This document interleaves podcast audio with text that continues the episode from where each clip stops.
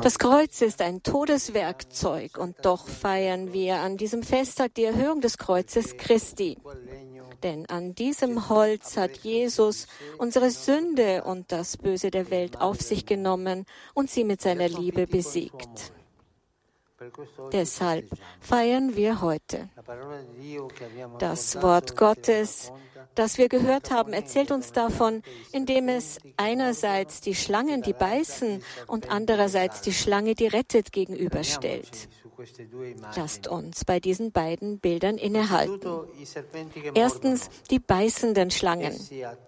Sie greifen das Volk an, das zum x-ten Mal in die Sünde des Murrens verfallen ist. Gegen Gott zu murren bedeutet nicht nur schlecht über ihn zu reden und sich über ihn zu beklagen. Es bedeutet eigentlich, dass im Herzen der Israeliten das Vertrauen in ihn, in seine Verheißung geschwunden ist. Das Volk Gottes wandert nämlich in der Wüste auf das verheißene Land zu. Es ist ermüdet und von der Reise erschöpft. So verliert es den Mut. Es verliert die Hoffnung. Und irgendwann ist es, als ob es die Verheißung des Herrn vergessen würde. Diese Menschen haben nicht mehr die Kraft daran zu glauben, dass er sie in ein reiches und fruchtbares Land führt.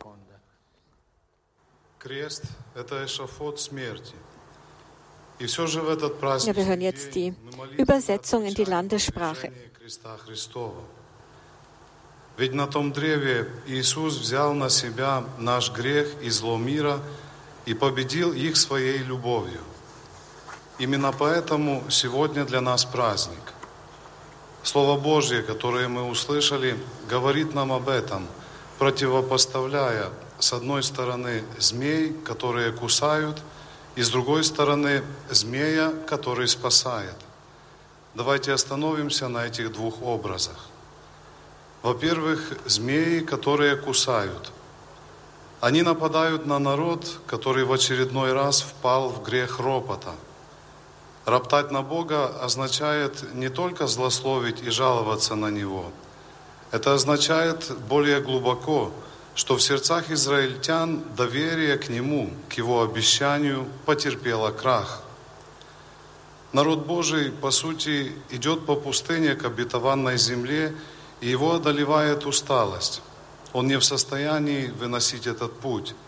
И тогда он впадает в уныние, теряет надежду и в какой-то момент как будто забывает обещание Господа. У этих людей больше нет сил верить, что именно Он направляет их путь к богатой и плодородной земле.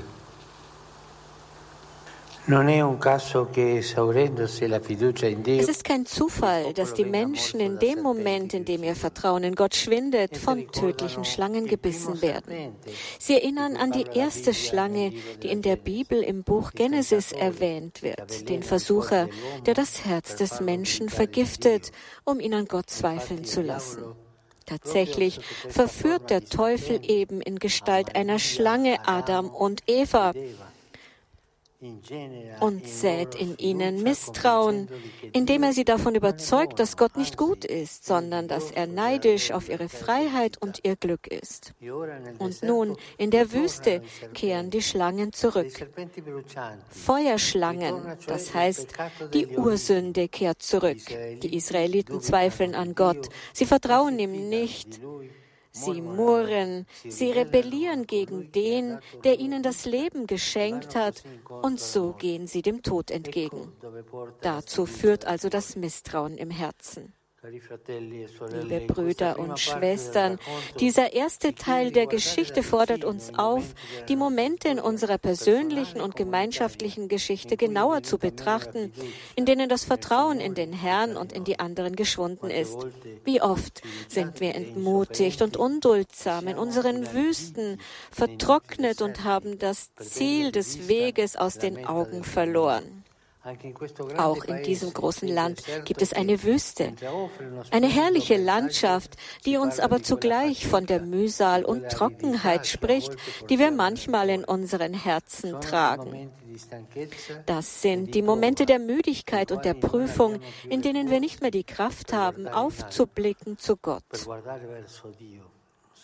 Das sind die Situationen des persönlichen, kirchlichen und sozialen Lebens, in denen wir von der Schlange des Misstrauens gebissen werden, die uns das Gift der Enttäuschung und der Verzweiflung des Pessimismus und der Resignation einflößt um uns in unser eigenes Ich einschließt und den Enthusiasmus erstickt.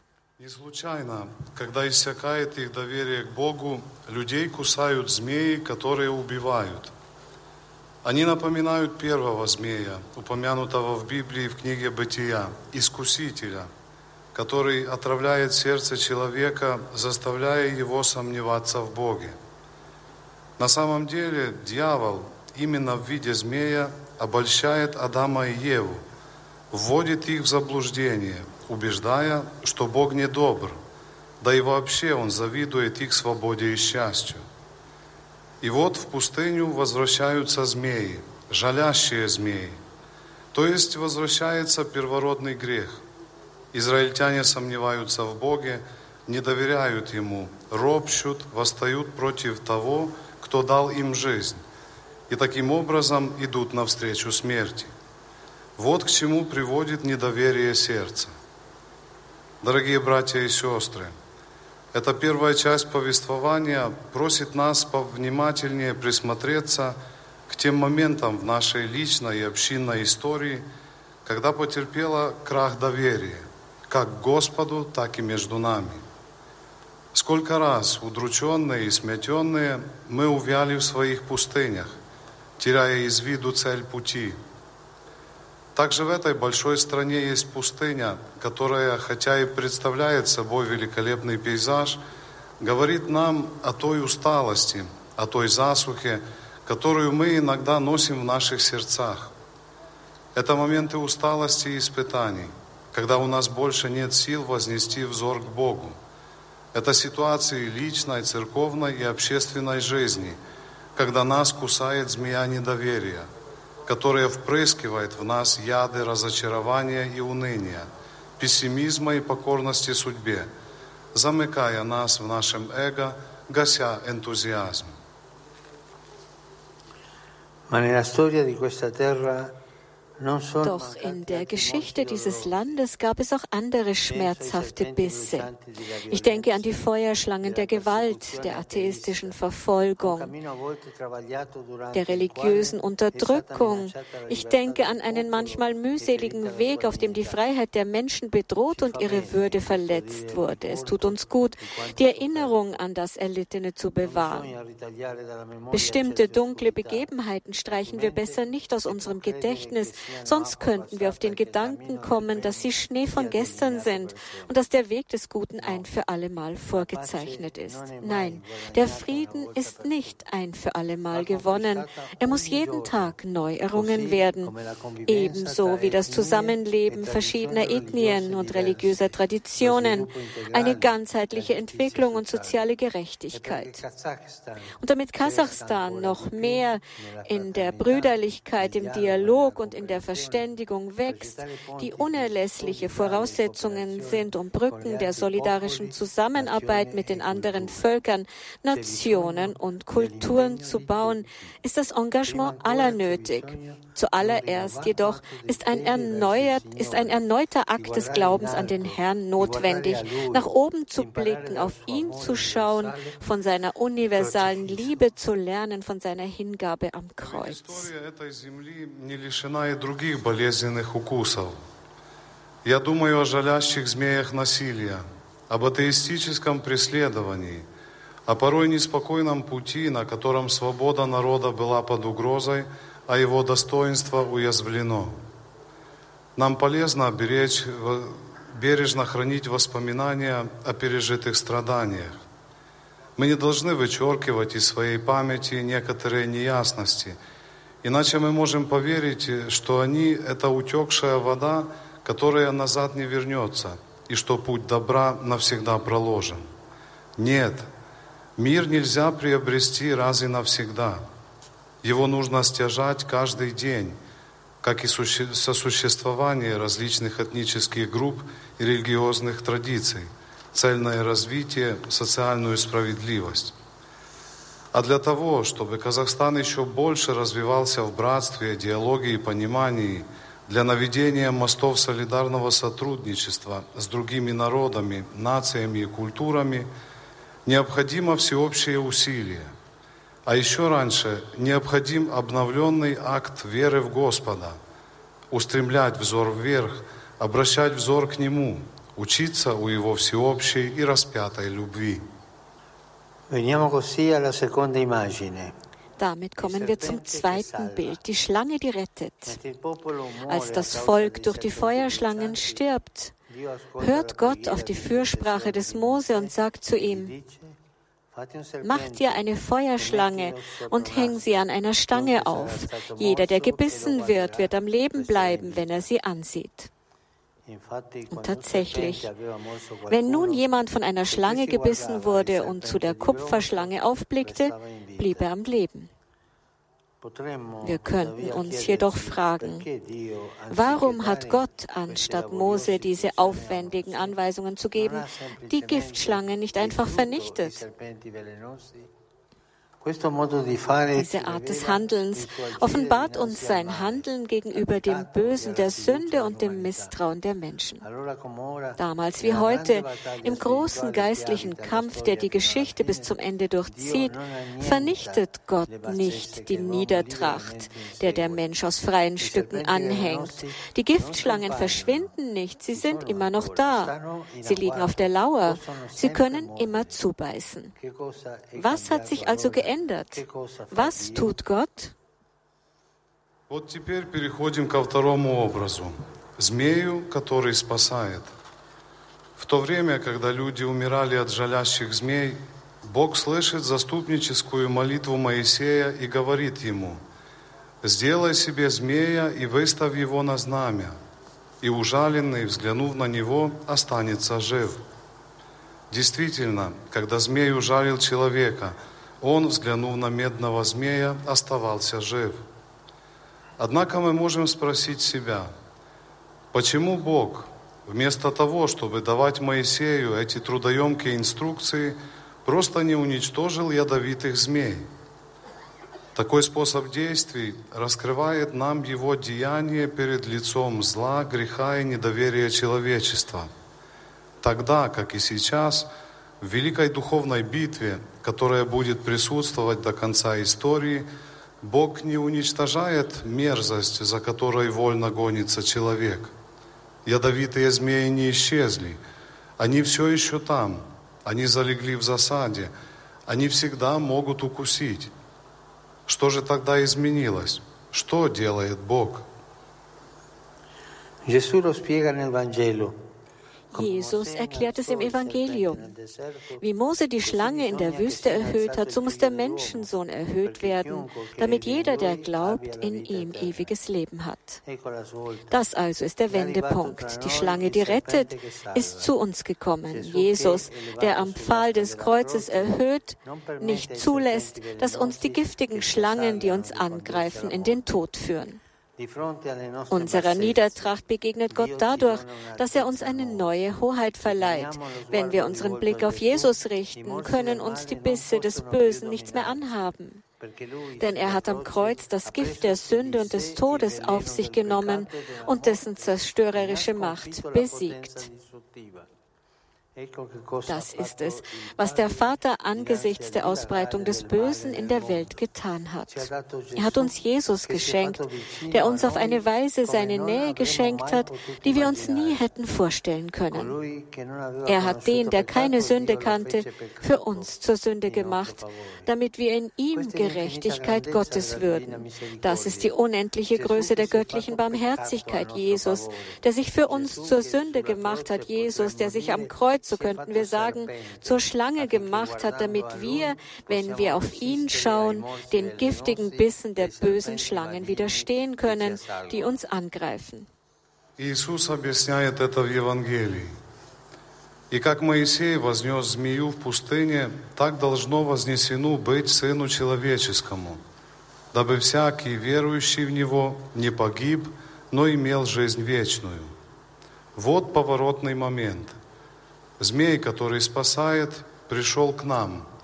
И Иисус, вознесенный на древе креста, не позволяет ядовитым змеям, нападающим на нас, привести нас к смерти. Перед лицом наших подлостей Бог дарует нам новую высоту. Если мы устремляем свой взор на Иисуса, укусы зла больше не могут властвовать над нами, потому что Он на кресте принял на себя яд греха и смерти и победил их разрушительную силу. Вот как поступил Небесный Отец ввиду распространения зла в мире. Он дал нам Иисуса, который сблизился с нами так, как мы никогда не могли бы себе представить. Не знавшего греха Бог сделал грехом ради нас. Это и есть бесконечное величие божественного милосердия. Иисус, который сделался грехом ради нас – Иисус, который на кресте, можно сказать, сделался змеем, чтобы, взирая на Него, мы могли противостоять ядовитым укусам злых змей, нападающих на нас. Brüder und Schwestern, das ist der Weg, der einzige Weg unserer Erlösung, unserer Wiedergeburt und Auferstehung auf den gekreuzigten Jesus zu schauen. Von jener Höhe aus können wir unser Leben und die Geschichte unserer Völker auf eine neue Weise sehen.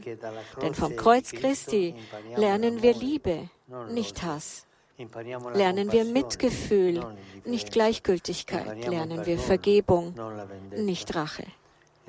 Die ausgebreiteten Arme Jesu sind die zärtlichste Umarmung, mit der Gott unser Leben annehmen will.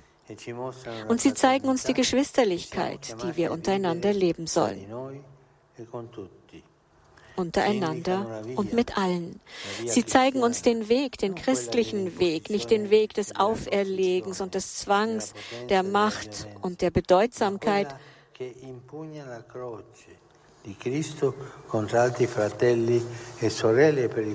und niemals den Weg, der das Kreuz Christi gegen die anderen Brüder und Schwestern benutzt, für die er sein Leben hingegeben hat. Jesu Weg, der Weg des Heils, ist ein anderer. Es ist der Weg der demütigen, ungeschuldeten und allumfassenden Liebe, ohne Wenn und Aber. Ja, denn am Holz des Kreuzes hat Christus der Schlange des Bösen das Gift entzogen und Christsein bedeutet, ohne Gift zu leben sich nicht gegenseitig zu beißen, nicht zu murren, nicht anzuklagen, nicht zu tratschen, keine bösen Werke zu verbreiten, die Welt nicht mit Sünde und mit Misstrauen zu verschmutzen, das vom Bösen kommt. Brüder und Schwestern, wir sind aus der offenen Seite Jesu am Kreuz wiedergeboren. Kein Gift des Verderbens sei in uns. Beten wir stattdessen, dass wir durch Gottes Gnade immer mehr zu Christen werden, zu freudigen Zeugen des neuen Lebens, der Liebe und des Friedens. Братья и сестры, вот путь, путь нашего спасения, нашего возрождения и воскресения, взирать на Иисуса распятого – С этой высоты мы можем по-новому увидеть нашу жизнь и историю наших народов. Ведь от креста Христа мы учимся любви, а не ненависти. Учимся состраданию, а не безразличию. Учимся прощать, а не мстить. Протянутые руки Иисуса – это объятия нежности, в которые Бог хочет заключить нас. И они показывают нам братство между собой и со всеми, в котором мы призваны жить. Они показывают нам путь, христианский путь, не путь навязывания и принуждения, власти и значимости, и никоим образом такой путь, который использует крест Христа против других братьев и сестер, за которых Он отдал свою жизнь. Путь Иисуса другой, путь спасения – это путь смиренной, безвозмездной и всеобщей любви, без «если» и «но». Да, Потому что на древе креста Христос отнял яд у змея зла. А быть христианами значит жить без яда, не кусать друг друга, не роптать, не обвинять, не сплетничать, не распространять злые дела, не загрязнять мир грехом и недоверием, исходящим от лукавого. Братья и сестры, мы возродились из бока Иисуса, пробитого на кресте. Да не будет в нас яда смерти. Вместо этого давайте помолимся о том, чтобы по Божьей милости мы становились все более и более христианами, радостными свидетелями новой жизни, любви, мира.